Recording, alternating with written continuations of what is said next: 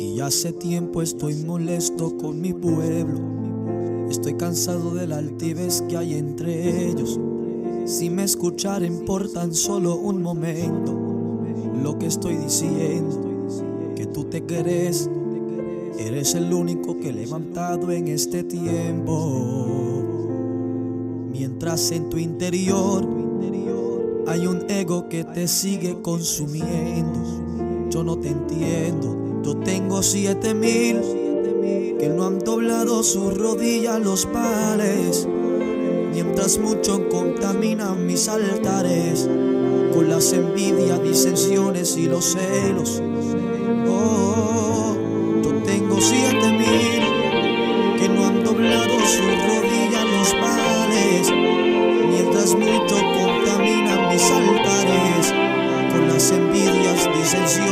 disensiones y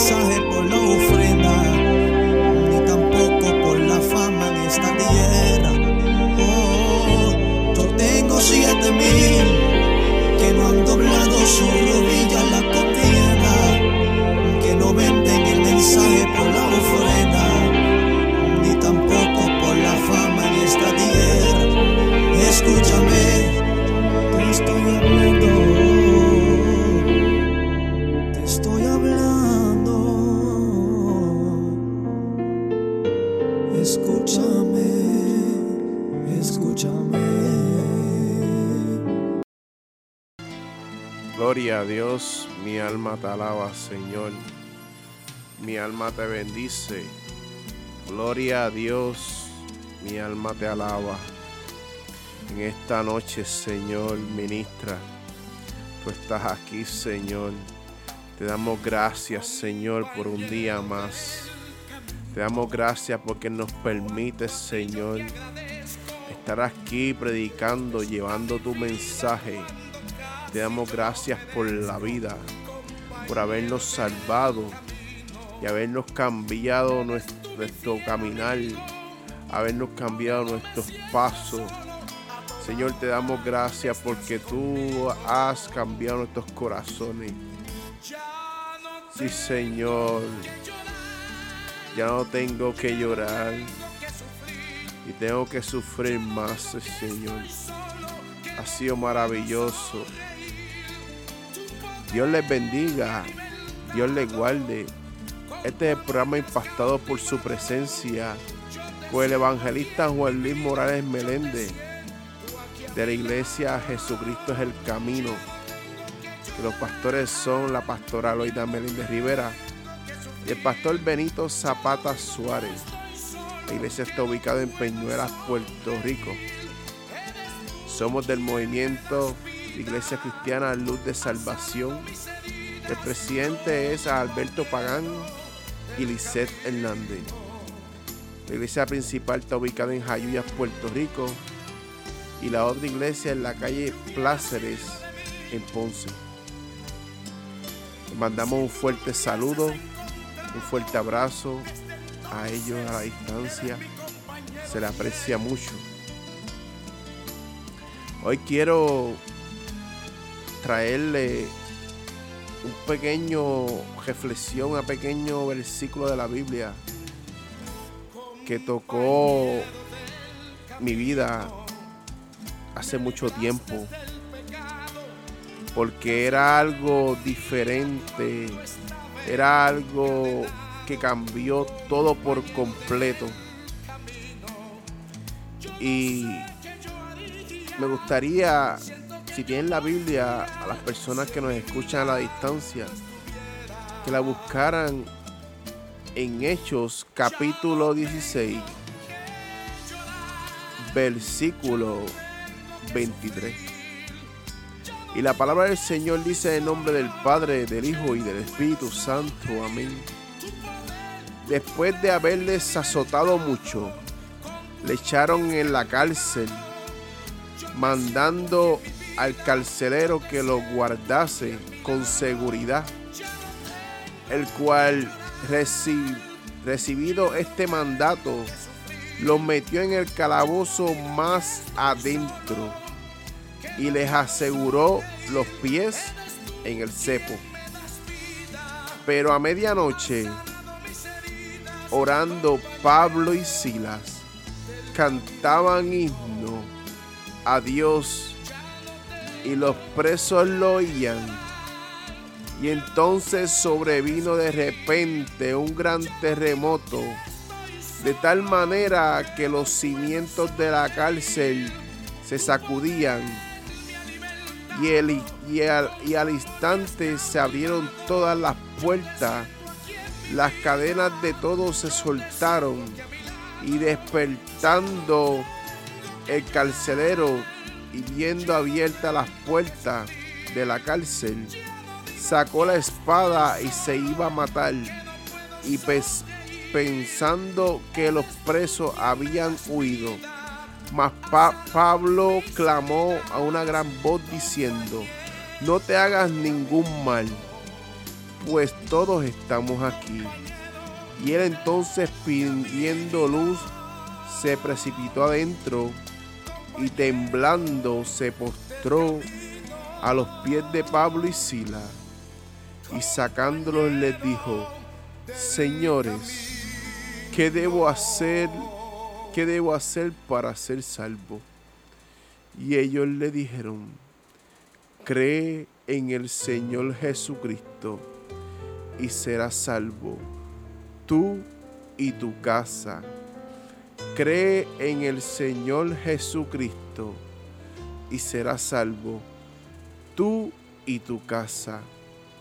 Señor, te damos gracias porque me permites traer este fragmento de la Biblia.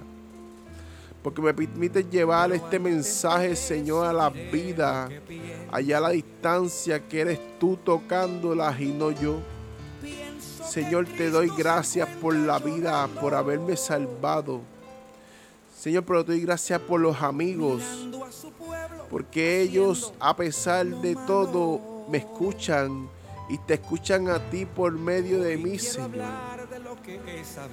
Allá a la distancia, Señor, aunque sea uno, está escuchando hoy.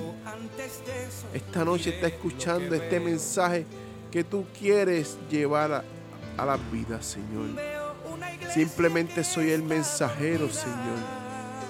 El que lleva tu palabra, Señor. El que lleva la salvación a la vida. Señor, que seas tú trabajando en el nombre de Jesús. Amén. Esta historia fue impactante para mi vida cuando yo era niño. Porque Pablo, uno de los discípulos que más me llamó la atención cuando yo tenía siete años de edad y ocho más o menos, porque Pablo era un perseguidor de cristianos. Pablo no era una persona buena. Pero si tiene a alguien a tu lado, pregúntale, dile, ¿qué Dios cambió en tu vida? A esa persona que está a tu lado, sea amigo, familiar, pregúntale qué Dios cambió en tu vida. Wow, qué impactante. Si yo me pongo a contar las cosas que cambió Dios en mi vida, no acabamos. Porque Dios ha cambiado tantas cosas en mi vida que ha sido tan maravilloso que yo solamente le puedo decir, Señor, gracias por haberme cambiado, por haber tocado mi vida. Por eso cuando yo veo y leo este fragmento de la Biblia, que vemos que a Pablo y a Sila, por haber sacado los demonios de aquella mujer, de aquella niña que tenía un demonio de adivinación, traía quizá en aquel momento las cartas en la mano. Por ellos reprender y sacar ese demonio de ellos, Señor los reprenda. Ellos cayeron en la cárcel porque la afectó económicamente al amo de esa muchacha. Cuando, imagínate, le va a afectar porque el dinero estaba envuelto. Al ella ser libre, no podías ejercer el mismo trabajo que ejercía antes. Yo me imagino que al tú ser libre, no vas a poder ejercer lo que hacías antes. Porque cuando Dios entra en tu vida y cambia todo lo que está en tu vida, ya no vuelves a ser el mismo de antes. Ya no vuelves a ser aquel, la persona que quizás tenía un carácter muy volátil. Ya no eres aquella persona que podía madrugar, irse por ahí, tomar licor, amanecerse. Porque Dios cambió tu caminar. Dios empezó a trabajar con tu vida. Dios empezó a bregar con tu vida de lo más profundo. Por eso es tan maravilloso cuando Dios entra en la vida de uno y cambia nuestros pasos. Por eso es que tenemos que darle gracias al Señor por habernos cambiado, habernos libertado y habernos sanado. Por eso te digo en esta noche tan maravillosa. Miren, Dios puede cambiar tu paso, puede cambiar los momentos difíciles de tu vida. De esta manera, cuando a Pablo y a Silas lo azotaron y lo metieron en la cárcel, Pablo vino y Silas a medianoche empezaron a cantar y empezaron a adorar allí en el medio de la cárcel. Dice que el carcelero los metió en lo más profundo de la cárcel porque le habían dado un mandato que los vigilara bien. Porque el enemigo cuando Dios te usa manda que te vigilen bien. Y allí en medio de aquella cárcel, allí en medio de aquella oscuridad, Pablo y Sila empezó a cantar. Yo imagino a ellos allí cantando y los otros presos escuchando los cánticos y adorando al Señor. Y en medio de todo, de momento empezó, vino un terremoto fuerte que sacudió los cimientos de la cárcel. Porque cuando tú te encuentras en la cárcel, viene el terremoto, viene, viene Dios y sacude el lugar donde te encuentras. Porque no puede, a la presencia de Dios tiembla la tierra.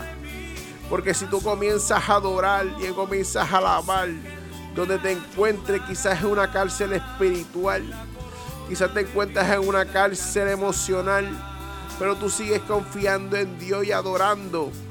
Y Dios envía y sacude tu vida. Sacude tu vida para que haya un despertar en tu vida, para que cambies, para que te mueva. Por eso ellos de vinieron y cuando Dios sacudió aquella cárcel, dice que el carcelero, dicen que el carcelero vino y al ver que las puertas estaban abiertas, porque las puertas de la cárcel, el terremoto las abrió y las cadenas se rompieron. Porque cuando Dios sacude tu vida, las puertas que están cerradas para tu vida se abren. Y cuando Dios sacude tu vida, las cadenas que te están atando se rompen. Cuando Dios sacude tu vida, Dios impacta de una manera especial tu vida. Y de momento aquel carcelero se quería quitar la vida. Y Pablo le dijo, no te hagas eso, que estamos todos aquí. El carcelero no lo podía creer, porque cuando una cárcel abre las puertas, ¿qué pasa? Todo el mundo quiere salir. Nadie se quiere quedar ahí. Por eso es que fue tan maravilloso que el carcelero vino temblando donde Pablo y Sila. Porque aunque estemos metidos en una cárcel, aunque el enemigo quiera meterte en una cárcel, aunque el enemigo te haya azotado, te haya golpeado, aunque el enemigo quiera cambiar y cambiar tu mente y nublarte tu vista espiritual, aunque el enemigo maquine cosas grandes para tu vida, siempre la presencia de Dios va a estar contigo y va a cambiar tu caminar por completo va a cambiar tu vida por completo. Y cuando el carcelero vino donde ellos, él temblaba, porque a la presencia de Dios tiembla la tierra. Porque la presencia de Dios nadie se soporta. Nadie puede quedarse en pie. Y dice que el carcelero se tiró de rodillas y le dijo, señores míos, ¿qué tengo que hacer para ser salvo? Y ellos le contestaron, cree en el Señor Jesucristo y serás salvo tú y tu casa. En esta noche, tú quieres ser salvo, te pregunto tú quieres que el Señor entre en tu vida. Yo sé que el Señor ha cambiado la vida de las personas que me escuchan. Yo sé que ha cambiado el caminar de muchas personas que nos escuchan. El Señor ha tocado tu vida. El Señor ha tocado tu alma. El Señor ha tocado tus cimientos. La cárcel que te encuentras, el Señor la sacudió. La cárcel que tú te encuentras hoy, el Señor la sacudió. Abrió las puertas. Rompió las cadenas. Pero lo mejor, llegó. Él está aquí porque quiere que tú seas salvo, salva. Jesucristo quiere salvar tu vida. Quiere rescatarte de ese lugar difícil. De ese lugar que te encuentras allá. En esa cárcel espiritual. Tú quieres ser salvo. Yo no estoy allí. Pero el Señor está allí. Dios quiere libertarte, restaurarte como aquel carcelero que la presencia de Dios no pudo aguantar y tuvo que preguntarle a esos dos hombres que aunque se encontraban en la cárcel, seguían adorando al Señor.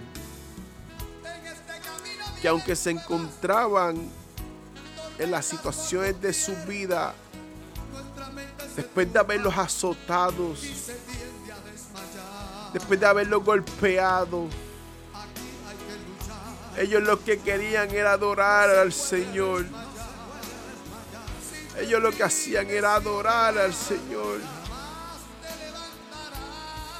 Yo me imagino ellos que por encima de los latigazos, de los golpes ellos seguían adorando.